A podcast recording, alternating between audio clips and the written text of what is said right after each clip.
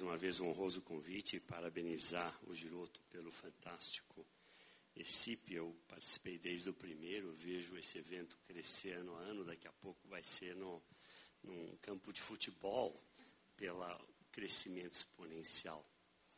Não, a ideia dessa aula era falar um pouco de valores, estratégias, principalmente para os médicos mais jovens, que esse tópico não é ensinado nos fellows e residências. Eu achei que isso poderia ser interessante e relevante.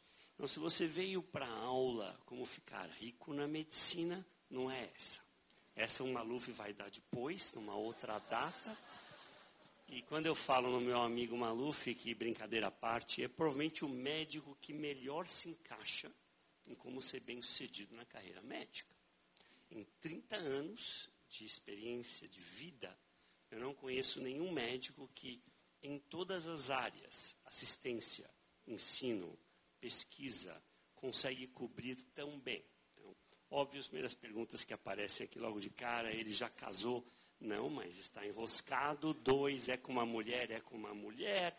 Aí perguntam se a moça é pré-menopáusica, é pré-menopáusica. Perguntam se a idade é mais próxima da menarca do que na menopausa é mais próximo da menarca. Então, esse é o. Agora vamos focar aqui. Não. O mundo está mudando. E essa foto mostra que realmente está mudando. O título dessa foto que veio da minha sogra era What? Aí tinha no mundo. Era um palavrão em inglês. Trazia What? No mundo. É fantástico, né? Não, obviamente que a gente tem que se inserir no novo contexto. E escolher carreira não é fácil. Na época pré-Bolsonaro, na época do PT, estava lá o pai, estou considerando uma carreira no crime organizado. O pai fala, em que área, filho? Executivo, legislativo ou judiciário? Então, obviamente, escolher carreira não estava fácil. Tá? Mas ninguém começa por cima. Todo mundo começa por baixo. Isso vale para everybody. Então, isso aqui é o attending physician, Aqui está o residente, aí está o interno e o extern, que é um termo que nem existe, foi criado só para mexer. Não, tem profissões mais duras que a medicina. E isso a gente não pode esquecer. Essa, por exemplo, que eu não sei nem que que é o que o cara está fazendo, eu achei que era meio dura e achei importante os residentes não esquecerem que tem coisa mais dura do que a medicina. Não, agora falando de coisa séria. Juramento de Hipócrates. A maioria nunca leu, não sabe nem a essência, nem o amarelo. Foi colocado um highlight nas áreas mais importantes. Então, eu vou tirar do juramento de Hipócrates, que é de 400 anos antes de Cristo, as coisas mais importantes que ninguém, isso vale para qualquer idade, pode deixar de lembrar. Vamos rever alguns pontos. Eu vou ler Aplicarei os regimes para o bem do doente, segundo o meu poder e entendimento, nunca para causar dano ou mal a alguém. A ninguém darei por comprazer nem remédio mortal, nenhum conselho que induza a perda. Do mesmo modo, não darei a nenhuma mulher uma substância abortiva.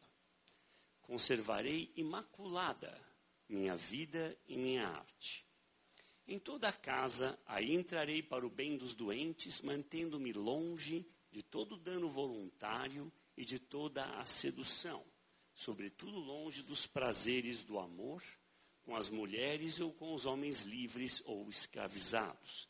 Aqui provavelmente estavam se referindo aos residentes, não tinha a escravidão no mundo de hoje. Se eu cumprir esse juramento com fidelidade, que me seja dado gozar felizmente da vida e da minha profissão, honrado para sempre entre os homens. Se eu dele me afastar ou infringir, que o contrário aconteça. Esse era o princípio que nós todos fizemos esse juramento, o princípio de tudo, para delinear os preceitos éticos da medicina. E que eu não raramente vejo, às vezes, importantes desvios. Enfim, o que é ser médico. E uma das perguntas que alguém me entrevistou antes, eles não têm o que fazer, então ficou fazendo essas perguntinhas. Então, você vai falar sobre o quê? Vou falar o que é ser médico. E o que é ser médico? Tem três coisas que são imprescindíveis para o médico. Estudar sempre. Parou de estudar, é para parar de praticar medicina. Faça outra coisa, para pescar, pinte. Mas não pratique medicina. Parou de estudar, parou de praticar. Muita dedicação sempre. Infelizmente, nós temos que estar disponíveis. O meu telefone é ativo sete dias por semana, 24 horas por dia. E o humanismo é uma das partes mais importantes da medicina. Tem até médico ruim que vai bem na vida, porque é humano, é atencioso, é carinhoso. Então, óbvio que aquele que tem os três fica fantástico, vai muito bem. Então, isso é muito, muito importante. Se alguma coisa aqui não ocorrer mais, é melhor parar de praticar. Medicina, faça outra coisa. E fazemos tudo isso em geral por um ganho muito grande que é um sincero muito obrigado. Nada bate, não tem dinheiro do mundo que bate um sincero muito obrigado. Eu coleciono as cartas dos meus pacientes. Desde que cheguei no Brasil, nos Estados Unidos, tem uma pasta, minha secretária vai pondo. Ela acha bonita a carta, ela guarda. O dia que eu morrer, vamos fazer algum livro, alguma coisa tal. O ponto é que isso é importante. Essa senhora, por exemplo, eu a perdi há quatro semanas atrás. O que está atrás dela é um boneco do Dr. Buzaide. Não é o The Real Dr. Buzaide. Ela era de Maceió e, e ela não conseguia vir. Ela tinha medo de voar, medo de andar de avião, mas queria me ver de qualquer jeito. A família falou, então vamos fazer um boneco. Aí fizeram um boneco, puseram até o esteto. O esteto é de verdade, by the way. O ponto é que isso daí é uma coisa importante. E a gente fica grato que ela entenda a atenção que a gente tem dando, que a gente está tentando. Ela tinha um câncer de ovário, conviva por sete anos. Morreu algumas vezes. Teve um infarto no meio do hospital, maciço. Foi para balão intraórtico. Saiu, foi para casa, recebeu químio mais sete anos. Falei, bom, Jesus não quer a mulher de jeito nenhum. Isso ficou bem claro. Vou falar um pouquinho da minha trajetória para vocês entenderem. Não, eu me formei na USP, quando ainda não pichava nada, era tudo limpinho, tudo bonitinho. Formei, estou velho, I know, I know, I know. 1982, estou velho. Fiz residência de clínica médica no HC e aquele tempo, paciente com câncer era colocado num canto para morrer. Nada mais.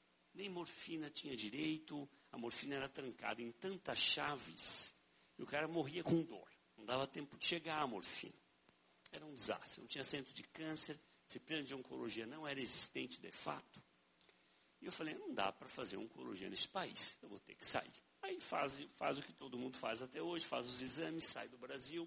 E eu fui parar na Universidade do Arizona. Eu era parecido com isso. Cheio de cabelo. E eu fiz meu fellowship em oncologia e hematologia. Eu sou meio metido a hematologista, não faço mais, graças a Deus.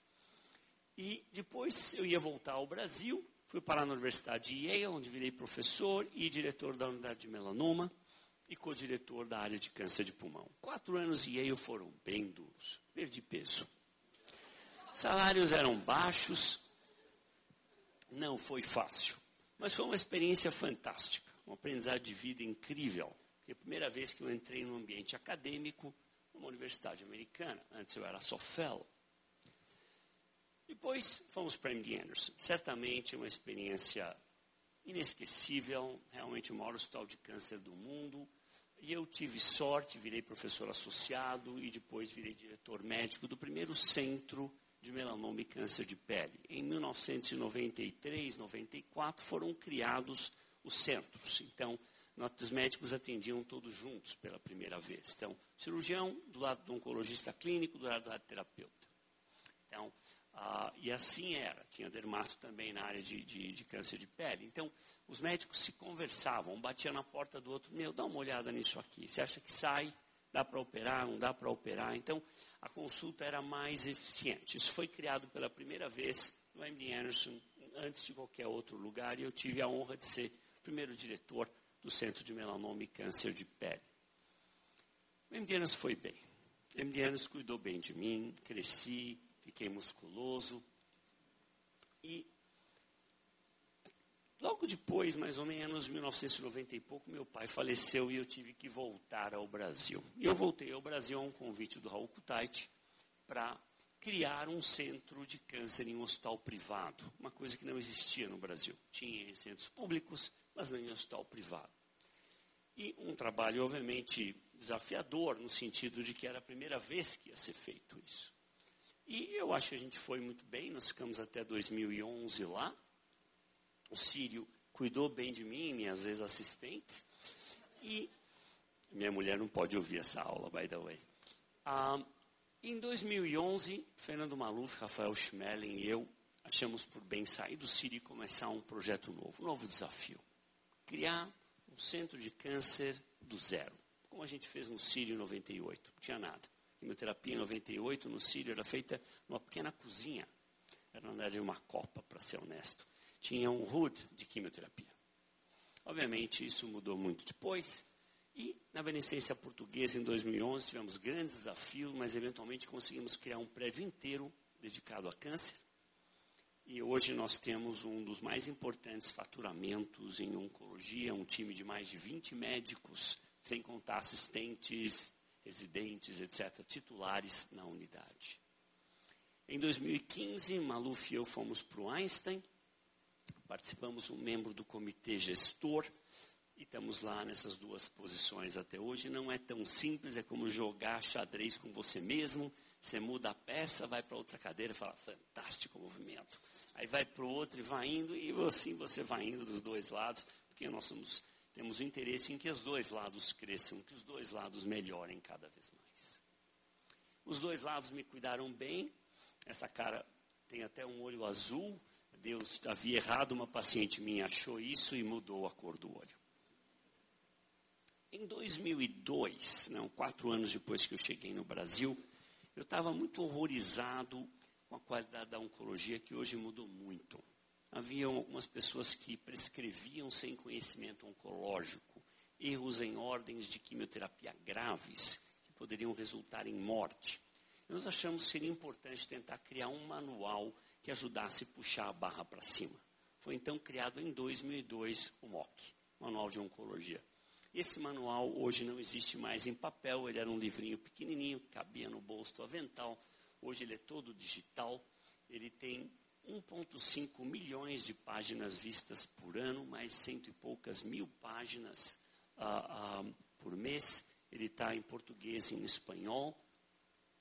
E, obviamente, é um esforço monstruoso feito por médicos incríveis, ah, que ajudam muito. Todo ano tumor sólido, drogas e hemato é atualizado. Agora vamos atualizar de novo residentes, tumores raros, enfermagem e paliativos.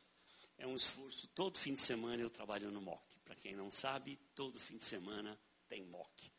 E porque eu quero que ele fique impecável, eu tenho esse problema. Se não está impecável, não está pronto. Então, isso obviamente torna você eterno, porque nunca vai acabar isso. Mas, de qualquer forma, é um, é um trabalho que eu faço com gosto e prazer. Não, recentemente, em 2018, fizemos uma parceria com a Equivia, que é a companhia maior do mundo que faz inteligência de mercado. E nós vamos começar a usar um mock para fazer avaliação. A pessoa prescreve o quê, por quê e assim por diante. Então, vocês vão ver isso em futuro eu vou falar agora uma série de pequenas coisas, vou falar um pouco de ambição, vou falar de valores, vou dar umas dicas até de amor, não é a minha área mais forte. Não, dicas sobre ambição. Ambição, ambição é bom ou ruim? Ambição é importante, é ótimo.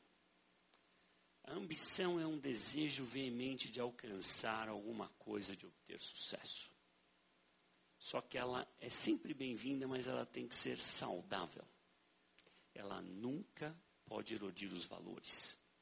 E essa é a diferença entre o bandido e o mocinho. Então o cara ficou bem cedido. Cheio de carro lá em Brasília, quatro ou cinco importados, dez casas, só que o cara roubou 50 milhões, não sei da onde. Well, então foi bem.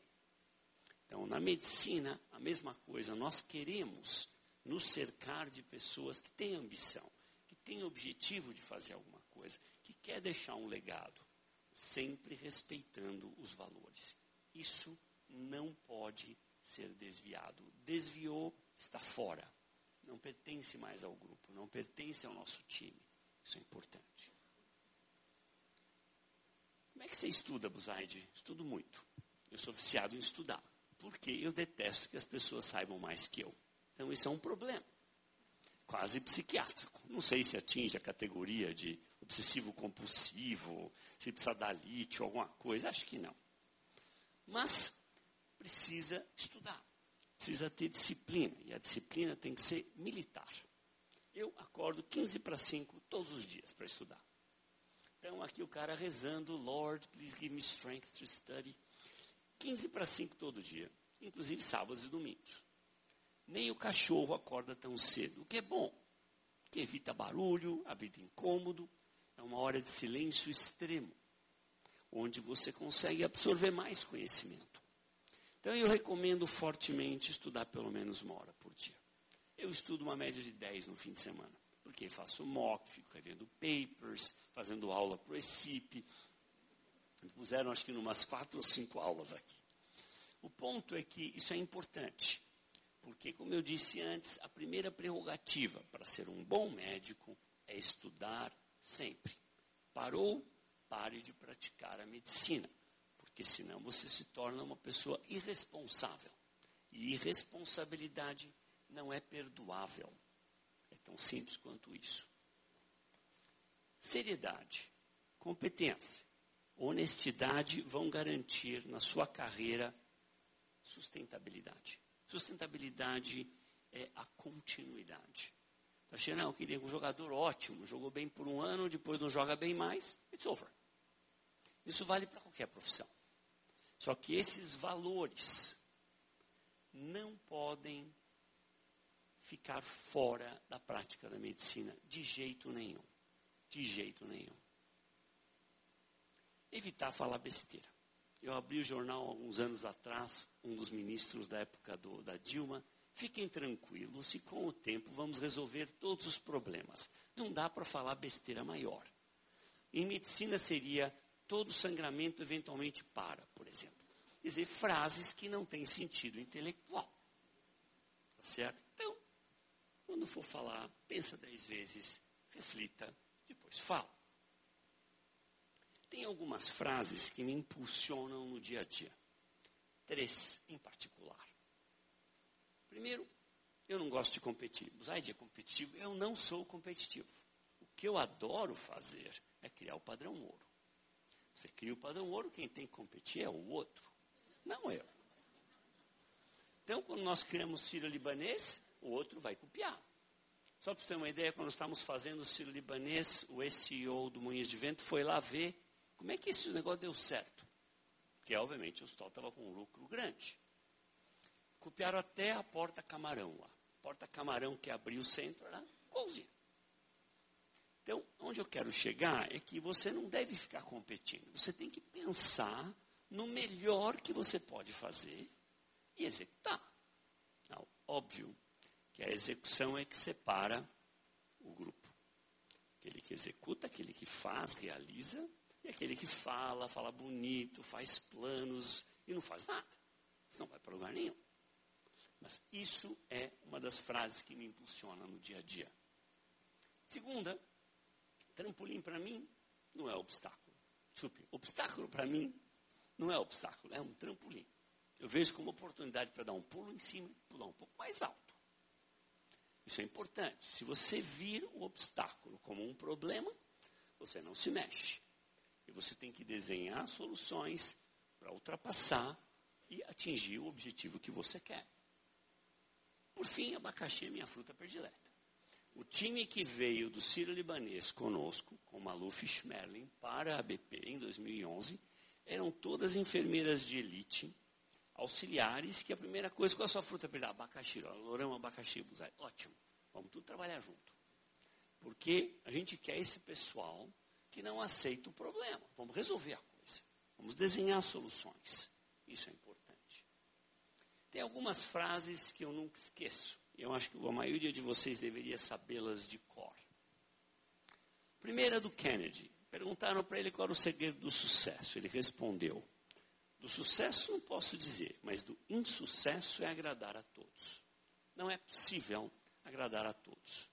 Então, um CEO, um superintendente, um gestor vai ser obrigado a tomar decisões que vão deixar algumas pessoas tristes. Mas é pelo bem maior, isso é importante. É por isso que ele está lá.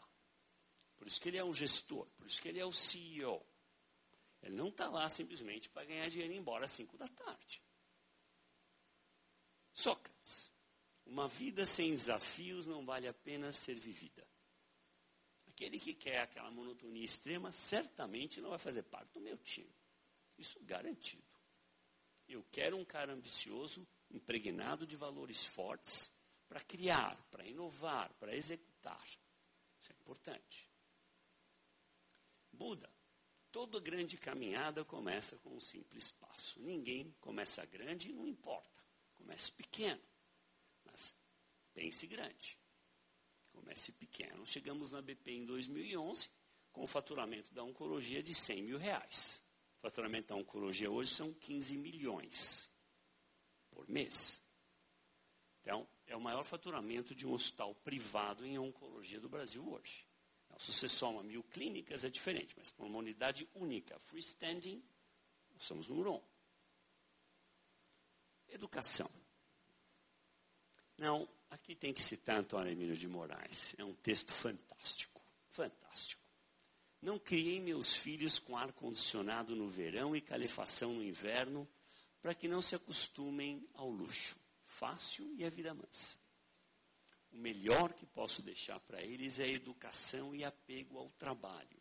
Ganhar sem trabalhar pode ser bom para o bolso, mas é péssimo para o caráter. Fala tudo, sabe tudo.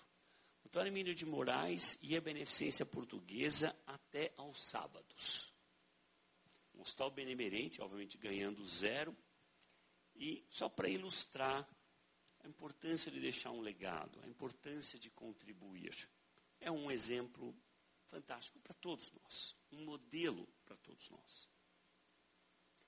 Dica para problemas amorosos, como eu disse antes, não é a minha área mais forte. Essa frase eu achei fantástica. A mulher fala para o marido: Amor, você nunca mais falou que me ama. Ele responde: Falei uma vez, nada mudou. Se mudar, eu aviso. Mas me contaram uma piada no Einstein que eu preciso contar. Vai que eu morro amanhã, eu preciso contar. Chegaram para o. Chegaram para o. Não, é, não é o padre, o. O Rabino. Rabino, o que, eu posso fazer para viver para sempre? O Rabino falou: case. Mas se eu me casar, eu vou viver para sempre. Não, mas vai mudar de ideia logo. Eu achei fantástico. Então passe para frente, não conte para a esposa, não é uma boa ideia, já fiz a experiência, pode backfire. Como é que você fica rico na medicina? Não, essa aula vai ser dada especificamente pelo Maluf, que é imbatível nessa área. Mas eu pensei no seguinte: primeiro, para quem não conhece, uma das minhas maiores fraquezas é carro. E no Brasil não dá para ter carro bom, obviamente, mas isso é uma Bugatti. É uma Bugatti Saiu agora 72 milhões, unidade já está vendida, não se preocupe. E como é que você vai fazer para ficar rico de verdade? Primeiro você tem que criar uma droga que cura o câncer. Eu vou dar uma dica de nome bem modesto, Buzalizumab. O resto vocês vão ter que fazer, vocês vão ter que trabalhar um pouco aí. Mas, anyway, quando vocês tiverem os 72 milhões, dá para comprar a Bugatti. Liderança, agora coisa séria. Se eu perguntar para todo mundo para definir com uma única frase o que é liderar. Eu aposto que muita gente aqui vai frio. Dá para escrever umas 20 folhas, talvez 20 seja melhor. Não é. É uma frase sumariza liderança. Isto é, cuidar. Ninguém segue ninguém porque o cara é bonito. Todo mundo segue alguém porque de alguma forma essa pessoa vai cuidar dessas outras. ou fazer com que elas cresçam na área profissional, ou fazer com que o trabalho delas seja valorizado. Isso é liderar. Isso é importante. Você pode ler dezenas de livros de liderança e management, você vai chegar na simples conclusão: liderar é cuidar. Óbvio que uma das coisas mais importantes na liderança, exemplo. Liderar pelo exemplo é um dos mais poderosos elementos. Por exemplo, você chega atrasado na reunião, sempre, todo mundo chega atrasado na reunião, sempre. Então, se você quer que os caras cheguem na hora, você vai ter que, no mínimo, chegar na hora. E essa foto fala tudo. Veja o cara. Que fantástico exemplo. Tá certo? O cara da CIT bebendo uma Heineken. Fantástico. Então, liderar é cuidar, e liderar pelo exemplo é uma das maneiras mais poderosas que nós podemos fazer. Estratégia.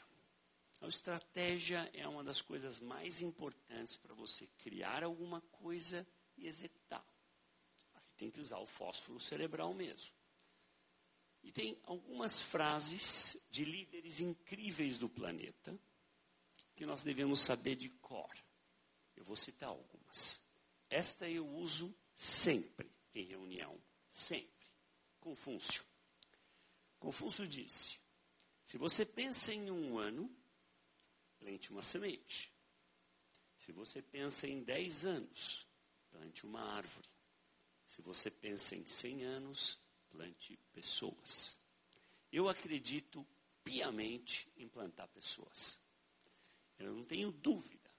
Quando eu escolho pessoas para ser membros do meu time, que eu, quando eu aposentar, quando já estiver em fase apoptótica terminal, que vai ter alguém no meu lugar. Eu quero que seja sustentável o que eu faço, eu quero que seja um legado, eu quero que seja continuado. Você tem que plantar pessoas. Isso é importante. Outra fase de importância, de Confúcio. Você não pode mudar o vento, mas pode ajustar as velas. Suma, eu posso me adaptar. Estou com uma realidade nova, eu não posso mudar a realidade, mas eu consigo me adaptar. Estratégias. Ditado chinês: o homem envelhece quando os lamentos substituem seus sonhos. Não tenha pessoas ao seu redor que não têm drive. Aquele que só reclama, não faz nada, não desenha soluções, não são pessoas boas para ter no time. Simplesmente não são. Isso não é uma sessão de terapia de lamento. Hi, I am Antonio. Não. Isso aqui é business. Qual o problema? Como, como é que vamos resolver isso? Que estratégia nós temos? Essa aqui eu tirei de uma parede nos Estados Unidos. Eu achei tão engraçado. Eu tinha que mostrar. Sorry, guys. Veja, cinco regras para não esquecer na vida. A primeira, lembre o nome. Não, Perdoe o seu inimigo, mas não esqueça o nome do bastardo. Achei ótimo. Como eu estou colecionando esses caras. O dinheiro não traz a felicidade, mas é muito mais confortável chorar numa Mercedes do que numa bicicleta. Também concordo. Ajude alguém uma vez que está com um problema, que essa pessoa vai lembrar de você de novo no futuro. Verdade. Muitas pessoas só estão vivas porque é ilegal atirar nelas. Eu concordo também. O álcool não resolve tudo, mas também o leite não resolve nada.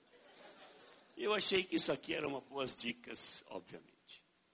Mas o grande segredo, Zete, qual é o grande segredo para você ser bem-sucedido na vida? E vem de um ditado árabe antigo. Eu adoro esse ditado árabe. Primeiro, escolha as pessoas, depois o caminho. Nada é mais importante do que escolher pessoas. Depois, a direção.